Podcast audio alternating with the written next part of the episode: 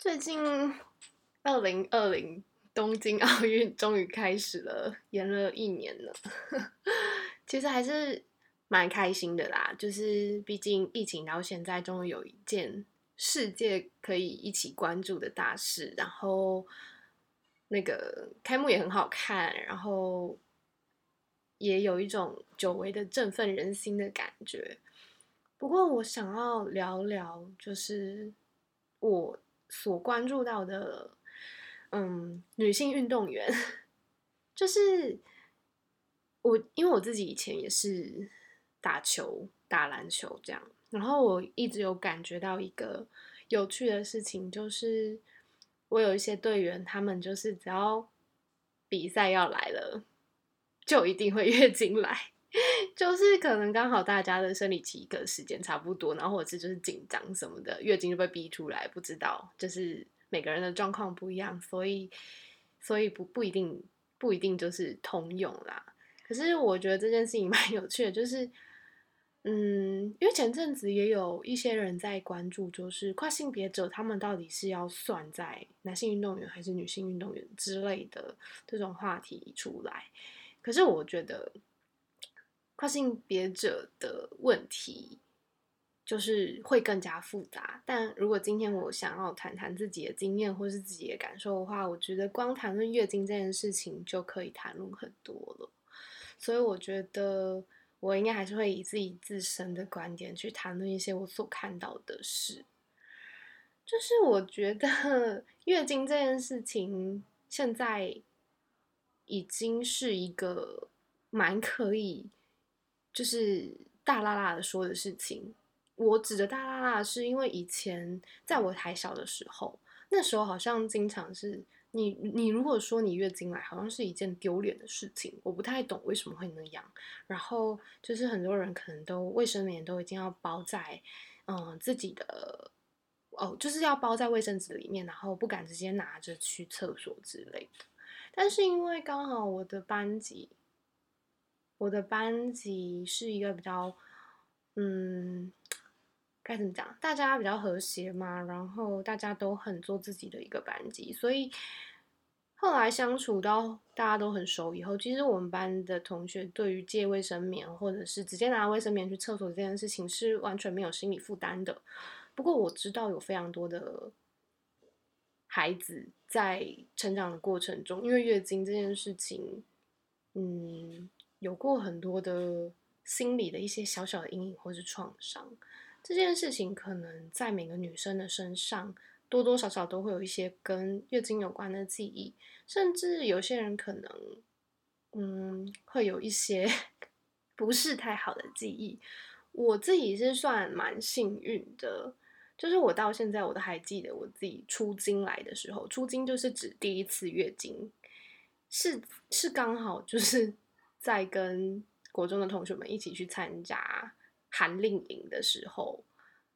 所以刚好就是身边都有同才，所以我自己会觉得我的出经的经验是很好的，就是有人帮助我的，我有人可以说，而且因为我早读的关系，所以其实同学们都大我一岁，所以我早就嗯知道了有月经这件事情，我有非常多的呃时间缓冲让我去。就是应对到哦，我的我知道以后会有月经这件事情哦，我大概知道如果月经来了应该要怎么办。然后而且刚好我那个时间点我不是一个人，我身边有很多人跟我一起面对我的月经这件事情，所以我到现在都还印象深刻，连日子我都还记得。对啊，所以这也是算是我觉得后来我有听到有一些同学们他们的。一些月经的故事，然后不是太好的时候，我就觉得，嗯，这件事情其实真的还蛮有趣的。然后因为刚好我今年就是在暑假的时候，我接了一个嗯暑期的数位营队的工作，然后呢，我的那一队那个时候我觉得也是机缘巧合吧，我那时候选了月经贫穷这个题目，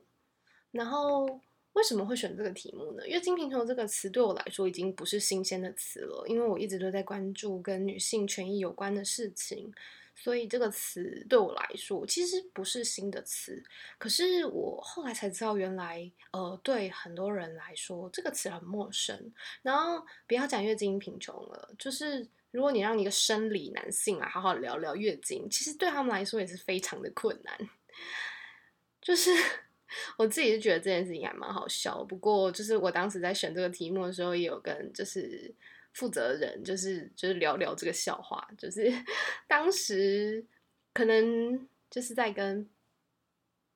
呃生理男性聊月经这个事情的时候，我被问了一个问题，他们就问说卫生棉是粘的那一面贴在身上，还是贴在内裤上？我说你在问什么傻问题？当然是粘的那一面贴在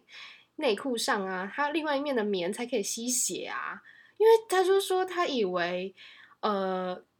卫生棉是粘的那一面贴在身上，我又想的都觉得头皮发麻，到底是哪里来想法？可是就是后来想想，没错，这就是因为未知，这就是因为无知，所以造成的误解跟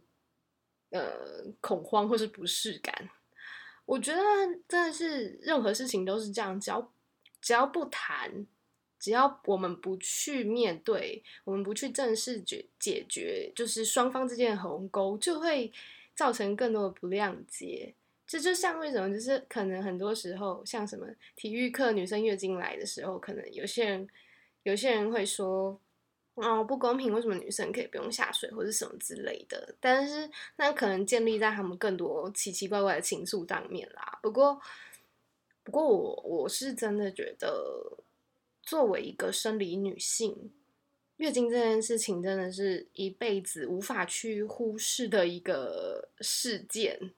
而且它就是好像很有一些人会说什么，又不是只有你会经痛，每个人都会经痛啊，这是我在。就是听一些前辈们他们在讨论说在职场上会发生的事情，例如像他们可能要请生理假啊，或是他们因为生理期造成的工作不适等等的。然后是在 A 口回来，就是那运动员呢？我觉得如果啦，运动员他们在遇到。他们很重要的赛事的时候，生理期来捣乱，真的是很崩溃。所以也真的会有很多运动员，就是会吃药来避免他们的呃运动赛事的时候是有是有月经的影响的。不然的话，好，我们讲奥运好了，四年才一次，哎，这个比赛可以暂停吗？不行。那他这样的话，他四年不对，四年以前的准备不就都白费了吗？所以他怎么可能能够容忍月经这件事情在他比赛的期间来捣乱呢？这件事情在跟男性的选手比起来，他们就有一些自带很多在生理上的嗯不一样。我不会讲不公平，因为我觉得这个世界上本来就没有公平这个事情，每个人都是差异，所以不可能达到齐头式的平等。不过，因为他们在后来有看到一些广告啊，或是什么都有在倡议这件事情，就是关于运动员女性运动员的生理上的限制，就是他们就是希望可以打破嘛，就有点像就是在政治那一块，有些人会希望可以打破女性的呃政治玻璃天花板等等的。但我觉得有趣的事情是，月经贫穷这件事情，还是真的其实是。大部分烦人的事情，就是，也许就是你旁边那一位女同学，你旁边那一位女同事，她可能就有跟月经抗争的部分，不管是在生理用品的使用或是购买上，或者是她面对经期的疼痛，或是她的每个月的情绪周期，这些事情真的都是蛮不可被忽视的。月经贫穷是一个很概括、很概括、很大的一个概念，但是其实就是我们就讲简单的几个故事好了。我相信大家身边一定都会有同学会有呃月经来，然后跟别人借月呃跟别人借卫生棉的事事情。我记得我国中那个时候都是会准备直接准备。一包，呃日用的跟一包护垫在我的柜子里面。就是我们国中的时候，我们每个人都会有一个柜子。然后因为我本来就很不在意，就是要在月经这件事情上遮遮掩掩，所以如果有人要跟我借卫生棉，呃，应该说就是 我我不知道大家有没有一种。记忆就是好像突然有时候班上会有一个女生，她就会偷偷摸摸的去问很多个女生问题，然后可是就是不知道她在问什么，就是好像一个女生，然后就到处跟女生讲悄悄话。其实不是，她是在借卫生棉，因为有时候就很巧，你有时候就会借不到。然后因为我就是觉得，哎，就是有时候就是你你也想要借这个女生，可是你身上没有，就觉得啊有点哦这样。所以我后来我都是准备。就是我会放备用，直接放在我的柜子里。当然还有另外一个原因，是因为我是不规律，我是不规律的人。就是有些人的经期是规律的，但是我是不规律的，所以我是无法算说我下一次什么时候来。所以我就是用这样的方法。我除了可以，呃，我随时要来的时候我的用，然后我也随时可以借别人。然后所以就是那个时候就是通常啦，就是有人跟我借的时候，我就会说：“哦，你直接去我柜子拿。”然后有些人就会觉得很害羞，就是这件事情，我后来才慢慢理解为什么会有人觉得害羞。这其实也跟同理心有点关系。就是，嗯，这件事情对我来说，我不觉得害羞，我觉得它是一件很正当的事情。为什么要有人遮遮掩掩的呢？我不会怪他，可是我会慢慢的我才开始理解到，哦，原来没办法，有些人他就是无法突破他的心魔，这件事情对他来讲就是有点害羞。所以他并不想要让别人知道他月经来，虽然他可能明明就是下课时候就是趴在位置上，看起来痛的要死，但大家都知道他月经来，可是他在借卫生棉这件事情上还是会非常害羞。所以我觉得惊奇这件事情也是一个让我慢慢在同理心这件事情上的培养有很棒的方式，因为你知道吗？每个人的 生理疼痛的状态不一样。我真的算很幸运，可能跟我一直有在运动，或者是我比较不喜欢吃冰有关系。但我觉得不绝不不是绝对，因为我不是那种会生理期很痛很痛的女生，我可能是会呃腰酸跟腹闷。我不是，我我不是痛，可是也有可能有时候会比较痛啊。但因为我耐痛程度很高，所以我个人是没有什么找到生理期疼痛的太强大的困扰。但是因为你知道，有些女生她是会痛到脸色发白，或者是可以在床上滚啊，在地上滚的那种。所以这就是为什么可能有些人就会说。如果啦，这两个女生刚好关系不好的时候，她如果今天就是不想下去体育课，有些人就说有这么痛吗？然后什么的，就是会在背后说小话。我相信，就是大家一定多多少少都有感受过这样子的，就是不管是说你自己，还是说别人，或是听到别人在说别人，我觉得都都一定有这样的经历。然后我就会觉得，月经这件事情实在太值得好好来聊一下了，所以我就决定。今天来谈谈月经这件事情。嗯，除了刚刚讲的那些吧，我觉得月经贫穷有时候也是来自于对金钱价值观的不一定啦。对，因为有些人会觉得一片卫生棉稍微沾到血就要换掉。可是有些人就会真的，他就会觉得要整面都沾到血，他才愿意换掉。这个事情也是，嗯，因为我也不清楚他到底那个滋生细菌或者什么的速率到底要怎么算。可是我就会觉得，有时候听到这种故事，都还是会有点小心疼。就是因为我最近嗯在追的。嗯，在关注月经贫穷的组织叫做小红帽，然后他们就分享很多关于月经贫穷的故事，然后每一次看了都会觉得有点小小的心疼。我蛮，呃，如果你对月经的议题有兴趣的话，我觉得你可以去关注看看，就是小红帽他们的粉砖，他们有做很多关于月经贫穷的懒人包啊。然后也会有一些他们的呃演讲资讯，或是他们倡议的活动等等。上一次他们就是倡议那个呃男性对于月经的故事理解的一个影片的活动，他们就是招募呃所有的男性来聊聊你印象中的月经，或是你跟月经之间有什么故事，然后就一些男生可能他就会聊哦他他妈妈的，或是他女朋友的，或是他同学的等等的。然后我那一次就是觉得哦，我我还认真第一次从男性的视角来理解他们对月经的理解，我理解你的理解 这件事情对我来说很有趣，因为我我就是一个 很喜欢去透彻分析或是去透彻研究的人，所以我第一次想到说，哎，我从来在倡议女性权益的时候，我从来没有要邀请男性的视角，然后我就觉得。